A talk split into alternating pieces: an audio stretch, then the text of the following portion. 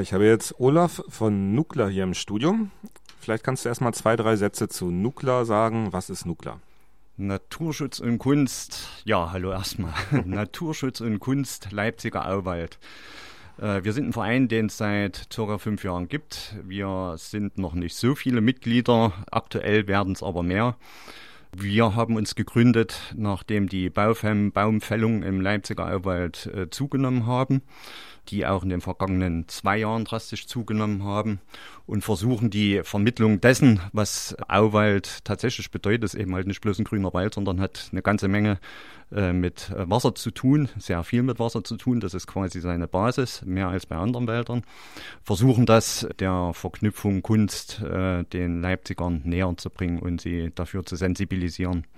Ich hatte dich vor zwei Wochen schon mal im Studio hier und da haben wir uns unterhalten über ja, äh, also eigentlich sollte es äh, die ganze Zeit um das wassertouristische Konzept für die Region Leipzig gehen.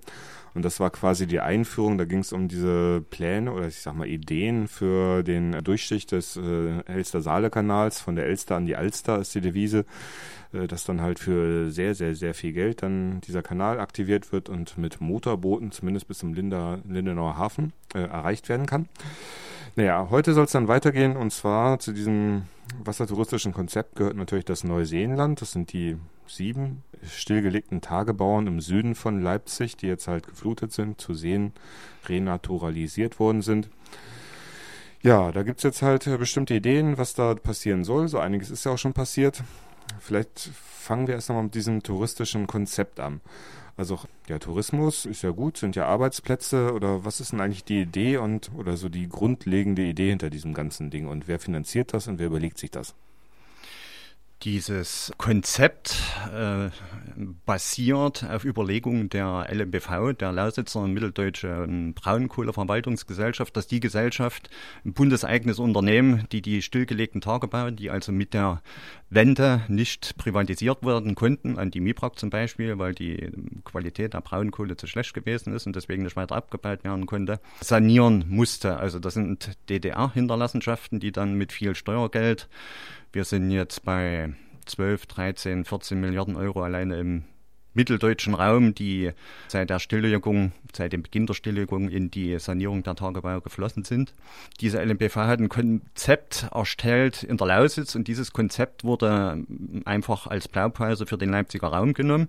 Die einzelnen Tagebau-Restlöcher Löcher sollten mit oder sollen mit Kanälen äh, untereinander verbunden werden. In Leipzig ist das ein bisschen schwierig, weshalb das auch ein Problem ist, was uns betrifft, äh, nämlich uns meine ich mit Nukla, den Leipziger Auwald, weil die äh, Seen im südlichen Raum nur über die Gewässer des Leipziger Auwaldes miteinander äh, verbunden werden können. Insofern werden die als äh, Wasserstraßen äh, nötig sein, um eine Verbindung mit den Seen herzustellen.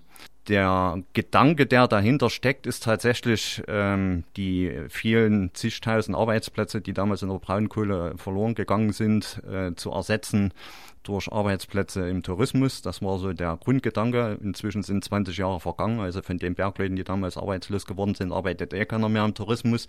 Darüber hinaus sind Arbeitsplätze im Tourismus generell welche, die in aller Regel prekär sind und schlecht bezahlt sind. Dienstleistungsbereich, also ich sag mal ganz salopp, äh, Bratwurstverkäufer und Betten machen. Äh, das ist jetzt nicht das, womit die Arbeitsplätze äh, ersetzt werden können, die damals verloren gegangen sind. Weder vom Gehalt her noch äh, von dem, was man damit verdienen kann von der Anzahl gleich gar nicht. Ja, eigentlich ging es auch darum, diese Tagebaulöcher zu renaturalisieren. Da steckt ja das Wort Natur drin und Natur und Tourismus ist ja oft oder eigentlich fast immer auch ein Widerspruch. Äh, wie wird denn das gehandhabt? Also gibt es da Vorgaben, dass da wirklich auch Natur entstehen muss oder wer entwickelt das und äh die die, die Vorgaben, äh, und das ist eben auch ein Punkt, in dem viele Leute äh, nicht bloß im Unklaren gelassen werden, sondern tatsächlich auch über die Rechtslage getäuscht werden, ganz bewusst getäuscht werden. Die äh, Grundlage liegt im Bergrecht, die Tagebaurestlöcher, Restlöcher, Die sind bergrechtlich äh, in einen Zustand zu versetzen, der dann eine spätere Nutzung zulässt. Das ist äh, im Berggesetz so geregelt. Das ist jetzt nicht die Nutzung, die äh, vorher äh, dort vorherrschend war. Das wäre nicht schlecht. Äh, das ist viel Auwald gewesen, der kaputt gegangen ist, äh, der für die Tagebau-Restlöcher abgebaggert worden ist. Auch viel Ackerland, was verloren gegangen ist dadurch. Das hätte man alles wiederherstellen können. Müssen ist schon eine Frage, ob es gemacht worden werden müsse. Jetzt. Man hat sich für die preisgünstige Variante entschlossen, nämlich die, die schon zu DDR-Zeiten im Gespräch war, die schon seit den 50er, 60er Jahren dort im Raum stand, die Tagebau-Restlöcher einfach mit Wasser volllaufen zu lassen. Und das, was den Leuten, also mit den Leuten meine ich die, die Gewässer nutzen und vor allen Dingen auch die, die dort wohnen, die zum Teil jahrzehntelang den Tagebau dort äh, erduldet haben, gesagt worden ist, dass diese Restlöcher ähm, renaturiert werden. Das ist äh, letztlich nur zum Teil eingetreten. Es gibt tatsächlich äh, Sukzessionsflächen, heißt das in diesen Wissenschaft, in dieser wissenschaftlichen Sprache. Das sind schlicht die Flächen, wo man halt gar nichts gemacht hat, wo der Staat an der Stelle, also die LMBV als staatliches Unternehmen einfach bloß Geld gespart hat für eine Renaturierung, indem die Flächen so belassen hinterlassen worden sind, wie sie äh, der Tagebau hinterlassen hat. Und die Natur holt sich das dann zurück. In den vergangenen 20 Jahren gibt es da schon ein paar ordentliche Biotope, die allerdings auch nicht ähm, benutzt werden können, nicht betreten werden können. Und ansonsten ist die, umfasst die, diese vermeintliche Renaturierung eigentlich nur, dass die Tagebaukanten abgeschrägt worden sind, damit dort keine Rutschung mehr äh, vollziehen können sich vollziehen können. Und ähm, dann hat man an verschiedenen Stellen, und zwar dort, äh, wo an denen früher Ortschaften gestanden haben, die dann abgebaggert worden sind, wie am Stürmtaler See zum Beispiel, Kruna, Zwenkauer See ist ein Teil von Zwenkau abgebaggert, äh, abgebaggert worden. Zwenkau selbst stand ja kurz nach der Wende noch im Fokus, so wie der Ort, aus dem ich komme, Dreiskau-Muggern, der abgebaggert werden sollte. Diese Ortslagen, die hat man genommen, ähm, um dort Feriensiedlungen zu errichten und am Heinersee in der Lagunenbucht ist dasselbe passiert. Äh, das sind Ortslagen, die früher gestanden haben und schön abgerissen waren. Die, da wurde dann quasi das alte Recht genutzt, um dort ähm, entweder Feriensiedlung hochzuziehen oder eine neue Wohnbebauung hochzuziehen, wie in Zwenkau zum Beispiel wo ein quasi neuer Stadtteil äh, hochgezogen worden ist, der, wenn man dann aber genau hinschaut, eher nicht für die Zwenkauer sind, hm. die Häuser, die dort mhm. stehen. Also wer dort vorbeifährt, weiß, dass dort kein Bergmann drin wohnt und von den alten Bewohnern auch keiner drin wohnt. Das sind andere und da fragt man sich dann schon, wofür und für wen wurde dann das Steuergeld in die Hand genommen, wobei man dann tatsächlich strikt dran muss zwischen den Kosten der Sanierung. Ich sagte es vorhin 12, 13, 14, ich habe es jetzt nicht genau im Kopf, Milliarden Euro für die Sanierung und die Renaturierung und das Vorbereiten für eine spätere Nutzung. Das sind Beträge, die deutlich geringer sind. Da sind wir bei 1 oder 2 oder 3 Milliarden Euro vielleicht, wenn überhaupt. Ja, Kap Zwenko ist, Kap Zwenko ist auf jeden Fall auch für ein gehobenes äh, Ambiente. So Otto Normalverbraucher wohnt da auch nicht immer. Nun ja, diese sieben Seen, das ist eigentlich auch ganz schön, dass da jetzt halt Seen geworden sind und ähm, gerade nach dieser langen Zeit irgendwie des Tagebaus, da sah der Leipziger Süden ja wirklich äh, ja, nicht besonders Schrecklich, natürlich. Es war eine Mondlandschaft, ja. ja, dann wurden diese Pläne gemacht. Als erstes haben sie dann mal eine Autobahn dazwischen durchgebaut, so, also äh, mitten durch den Wald. Das war dann auch schon mal ein guter Einstieg. Nun gut, du hast es vorhin gesagt, es gibt jetzt ganz aktuell eine neue Vorlage für eine Regelung der Motorboote auf den Leipziger Gewässern. Nicht nur Motorboote, sondern auch ähm, muskelbetriebene Boote, sprich Paddelboote. Kannst du dazu ein bisschen was erzählen, was das für eine Vorlage ist und was die aussagt? Wasser ist ein ganz besonderes Gut also das äh, klingt jetzt ein bisschen pathetisch, es ist aber tatsächlich so, Wasser gehört niemandem. Im Gegensatz zu Erdboden zum Beispiel, wo man drauf bauen kann, das gehört immer irgendjemandem. Und wenn es der Staat ist, dem das gehört, Wasser gehört niemandem. Von Wasser sind wir alle abhängig.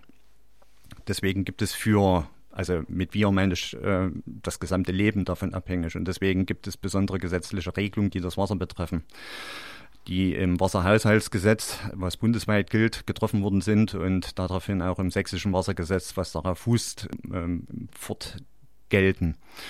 Und danach ist eine Gewässernutzung nur erlaubnisfrei mit Paddelbooten, also Muskelbetrieben möglich. Also ich kann mit einem kleinen Segelboot fahren, äh, was auf den Leipziger Gewässern natürlich nicht möglich ist.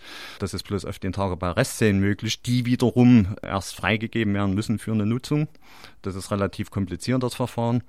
Eine andere Nutzung außer der nicht motorisierten Nutzung, ähm, die ist überhaupt nicht erlaubnisfrei vorgesehen nur mit einem Ruderboot, mit einem Paddelboot, mit einem Kanu, mit einem Surfbrett äh, kann ich erlaubnisfrei auf dem Wasser fahren. An, jede andere Nutzung ist verboten und dazu gehört auch die gewerbliche Nutzung. Also wenn jemand zehn Paddelboote hat, die er verleihen will, dann ist das natürlich auch eine deutlich stärkere Belastung des Gewässers, weil dann natürlich Leute, die äh, ansonsten kein Boot haben, diese Boote nutzen, um aus dem Wasser auf dem Wasser zu fahren. Und darüber hinaus verdient der Vermieter natürlich Geld damit. Also mit diesem besonderen Gut Wasser, was niemandem gehört und der Staat die besondere Aufsicht darüber hat, verdient der Betreiber Geld. Deswegen bedarf es einer Erlaubnis dazu. Und nun jeder weiß, der äh, mit offenen Augen durch die Stadt läuft, äh, über die Elster läuft, über die äh, Kanäle läuft, also über die Brücken, die da drüber führen, sieht dort viele Verleihboote fahren und diese Verleihboote sind rechtswidrig unterwegs, weil es für diese keine Genehmigung gibt. Das weiß auch jeder. Die Stadt fördert das sogar und hat das bis jetzt gefördert. Seit letztem Jahr gibt es ein Schreiben der Landesdirektion, die die Aufsichtsbehörde darüber ist und die Stadt auffordert, einen rechtmäßigen Zustand herzustellen. Jetzt gibt es ein Gutachten der Stadt dazu, was den, das den Umweltverbänden zugesandt worden ist. Und dieses Gutachten beinhaltet den Status quo. Also wir haben jetzt eine rechtswidrige Nutzung von 340, 360 äh, gewerblichen äh, Paddelbooten und eine geringere Anzahl an Paddelbooten, die von Bürgern einfach so genutzt werden, weil sie eben eins haben und äh, damit auf dem Wasser rumfahren, wo keiner genau beziffern kann, äh, wie viel das sind. Dieser Status quo soll jetzt festgeschrieben werden, also diese rechtswidrige Nutzung wird jetzt quasi als rechtmäßig unterstellt und wird behauptet, also behauptet, tatsächlich behauptet, weil es auch keiner äh, nachvollziehen kann, dass eine weitere Steigerung von 10 Prozent am Boden zulässig sei und keine Auswirkungen, keine schädlichen Auswirkungen hätte.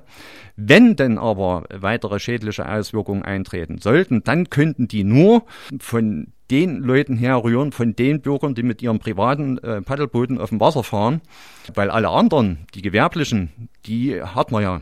Diese Boote sind gekennzeichnet, die sind zugelassen, da weiß man, wie viel das sind. Und alle Boote, die mehr dazukommt, das können dann nur private Paddler sein. Und wenn diese Zahl zunimmt, dann müsste der private äh, Gebrauch eingeschränkt werden. Also dann dürfte nicht mehr Autonormalverbraucher mit seinem Paddelboot aufs Wasser fahren, auf dem, auf der Elster fahren, auf dem, auf dem äh, Heinekanal fahren.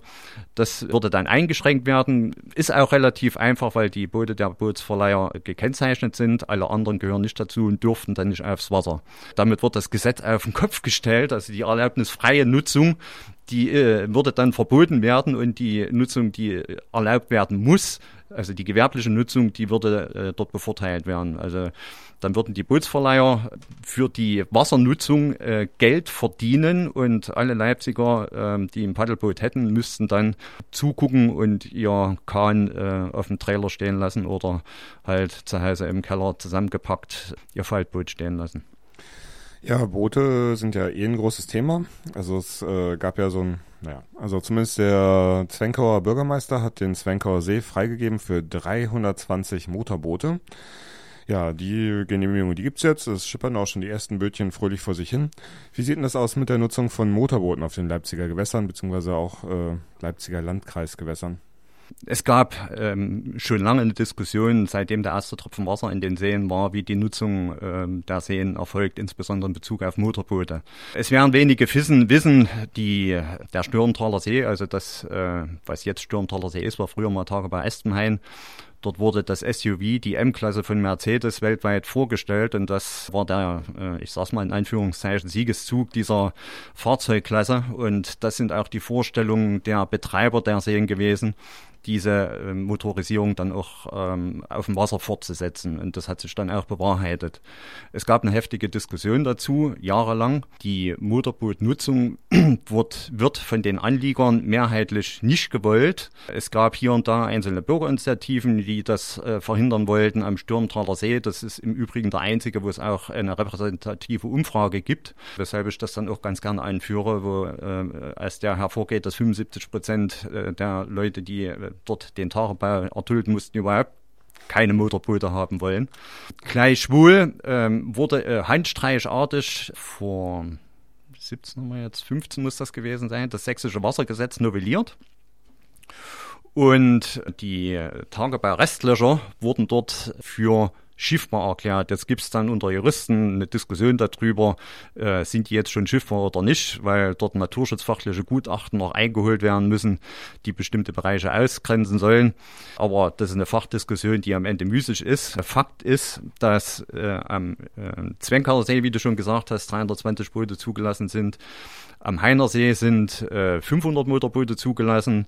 Äh, Stürmtaler See sind es um die 450, glaube ich.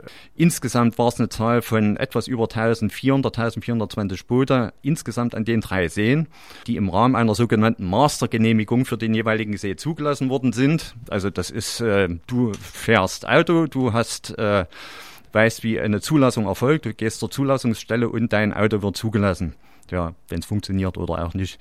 Aber äh, so ist das auch bei Motorbooten. Da geht man zur jeweiligen Unterwasserbehörde und lässt sein Motorboot zu. So ist das im Gesetz geregelt.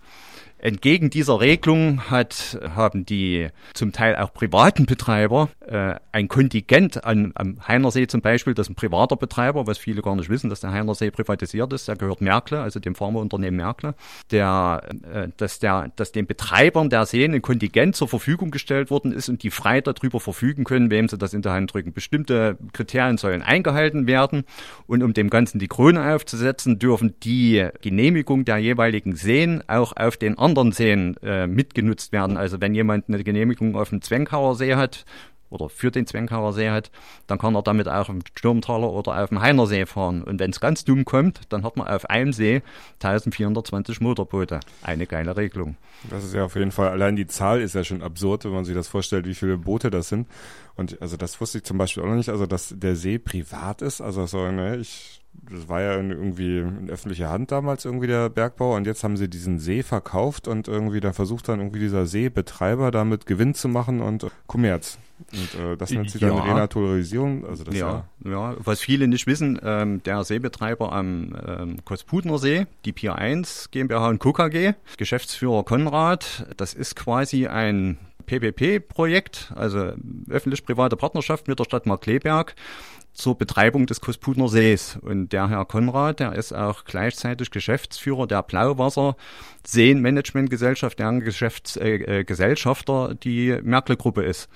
Und diese Privatisierung, die ist schon vor mehreren Jahren über die Bühne gegangen. Natürlich äh, wurde darüber nicht öffentlich gesprochen, aber das war zum Beispiel in der Zeit äh, der Landrätin Köpping, die da überhaupt nichts äh, zu verloren hat. Und ebenso was viele auch nicht wissen, im Nordraum, die nördlichen Tagebau-Restlöcher, jetzt fällt mir der Name nicht ein, der größte, der größte im Norden.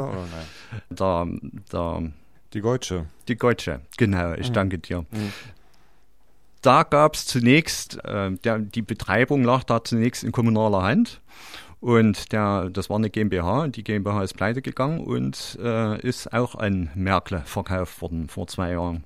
Ging mal kurz durch die Presse, aber ähm, die Leute sind jetzt alle froh, dass das weiter betrieben wird, dass das jetzt in privater Hand weiter betrieben wird, dass jemand privat einen See nutzt und daraus Einnahmen erzielt, wo vorher Milliarden an Steuermittel reingeflossen sind, um den überhaupt wieder herzurichten um den überhaupt herzurichten, äh, darüber spricht keiner. Also das ist eine Privatisierung von Steuergeld. Okay, es wurden Milliarden ausgegeben, der See ist da und dann wurde er für wahrscheinlich nicht so viel die Rechte verkauft, oder? Und also die Gotche waren es etwas über zwei Millionen Euro. Und äh, das beinhaltet dann, dass äh, da das in irgendeiner Form wieder reingewirtschaftet werden kann durch Gastronomie ja. oder was auch immer. Muss ja, ja. Genau. Also ich gebe ja nicht, also äh, Merkel ist ein privatwirtschaftlich agierendes Unternehmen. Also die haben jetzt bestimmt auch irgendwo eine Abteilung, äh, die sich um soziale Projekte kümmert. Aber die Gewässer, der Heiner See und der Götsche, die gehören da mit Sicherheit nicht dazu. Dort soll Gewinn draus äh, erwirtschaftet werden. Also. Gewinn und Natur ist auf jeden Fall ein Widerspruch, das äh, würde ich mal so sehen. Ja, wir haben uns jetzt schon ein ganzes Weilchen unterhalten, deswegen würde ich das an dieser Stelle mal beenden. Aber du kannst ja vielleicht nochmal die Webseite von eurem Verein sagen. Ja, Naturschutz und Kunst Leipziger Auwald, ganz einfach, nukla.de, nukla.de.